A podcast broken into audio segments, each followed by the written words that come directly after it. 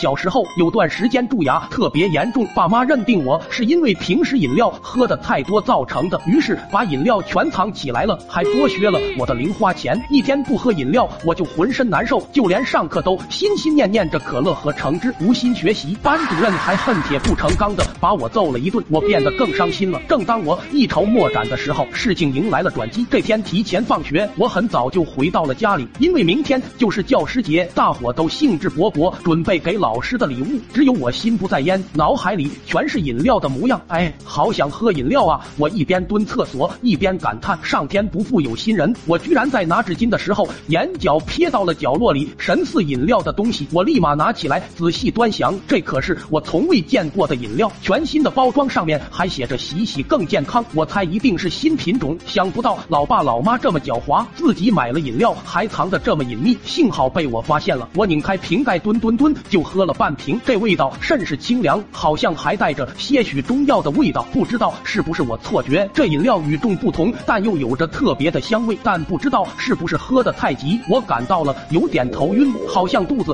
也有些许的不对劲。但在厕所解决后，我又活蹦乱跳的了。我没想太多，只觉得这些饮料的出现真是天助我也。我心想，这么拉轰的新型饮料，肯定要在班上的大伙尝试一下的，也有利于我提高班级地位。而且明天正好是教师节，要是我把饮料当做礼物送给班主任，他一定很感动的老泪纵横。第二天，我带上我的新型饮料到班里，大伙纷纷感慨，这可真是好东西，口味独特，甚至有种沁人心脾的感觉。我的虚荣心膨胀到了极点，和大伙说，等会我送给老师的时候，记得帮忙烘托一下气氛。很快，班主任就顶着他的地中海和大肚腩走进来，我立马上前拿出我的新型饮料。班主任，祝你福如东海，寿比南山。我给您准备了最新型的饮料，喝喝更健康。我怕班主任感受不到我的心意，我还指了指饮料上面的字。果然，老师感动的愣在了原地。我又向前一步，班主任一起喝一杯。大伙收到暗示，马上起哄，整个教室热闹非凡。班主任忍无可忍，一脚把我踹出了门口。我正想问怎么回事，班主任的拳头又落下了。原以为只是班主任不解风情，没想到回到家，知道来龙去脉的老爸老妈